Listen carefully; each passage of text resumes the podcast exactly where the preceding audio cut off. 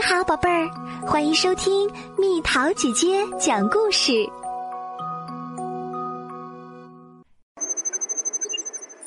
蜥蜴人和海怪。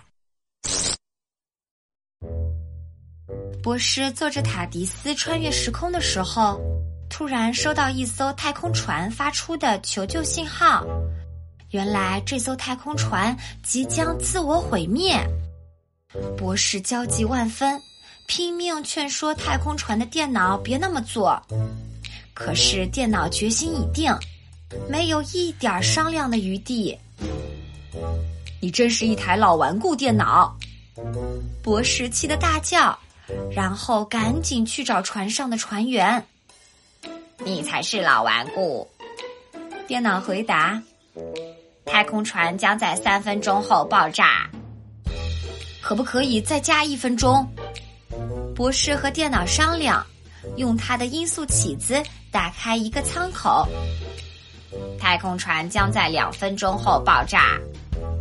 电脑回答：“那会炸坏你的。”博士怒气冲冲：“这正是我的计划。”电脑丝毫也不肯退让。博士在太空船里飞奔。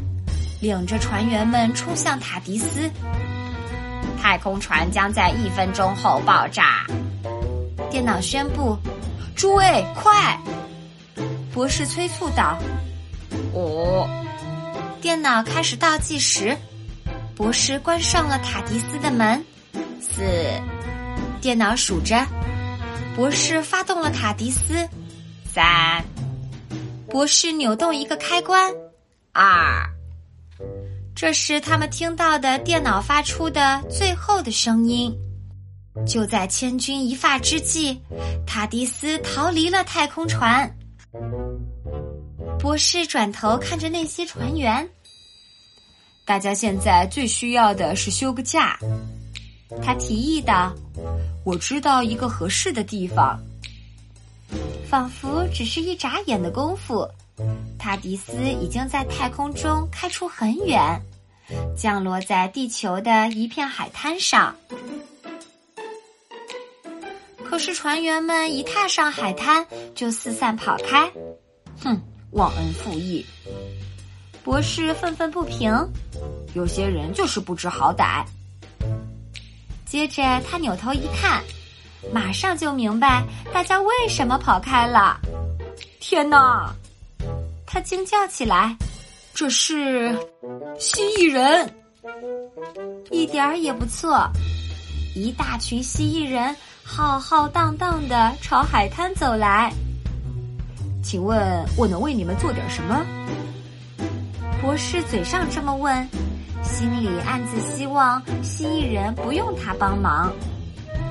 这片海滩是我们的，蜥蜴人的首领嚷道：“没问题。”博士说：“我马上走，立刻走。”可是蜥蜴人还有别的想法，他们把博士和塔迪斯团团围住。海怪扬言这片海滩是他们的，可是他们住在海里，我们住在陆地上，所以海滩应该是我们的。蜥蜴人的首领解释来龙去脉：“只要你帮助了我们，我们就放你走。”你可能知道，也可能不知道，蜥蜴人和海怪是亲戚，是八竿子也打不着的亲戚。尽管他们的相貌差不多丑，博士最不愿意卷入别人的家族纠纷，但眼下他也没有别的选择。博士划船出海，去看看能不能找到办法。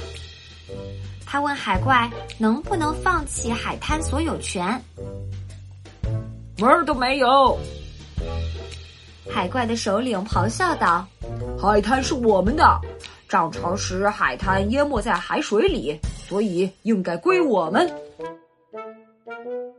博士又回去找蜥蜴人，向他们转达了海怪的回答：海水退去后，海滩就成了陆地。所以海滩应该归我们。蜥蜴人据理力争，博士愁得直挠头。这真是件麻烦事儿。突然，他有了个主意。其实这事儿可以很简单。博士解释说，涨潮时海怪可以来这儿玩耍；潮水退去时，蜥蜴人可以在这儿玩耍。你们完全可以共享这片海滩。蜥蜴人看看海怪，海怪看看蜥蜴人。对呀，这真的很有道理。蜥蜴人的首领说：“没错。”海怪的首领赞同道：“就是嘛，其实很简单。”博士兴奋的大喊：“要不要打场球庆祝一下？”他提出建议后。顺手捡起了沙滩球，这是我们的球。蜥蜴人的首领怒吼：“才不是呢！”海怪的首领吵起来：“是我们的球！”天哪！唉，博士叹了口气：“我还是走吧。”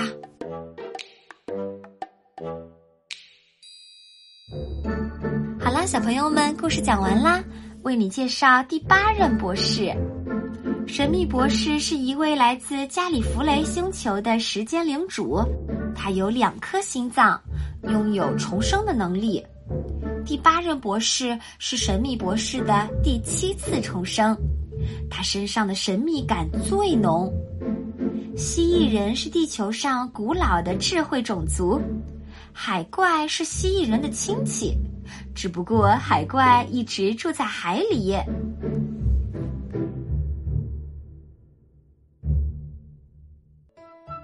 好了，宝贝儿，故事讲完啦。你可以在公众号搜索“蜜桃姐姐”，或者在微信里搜索“蜜桃五八五”，找到告诉我你想听的故事哦。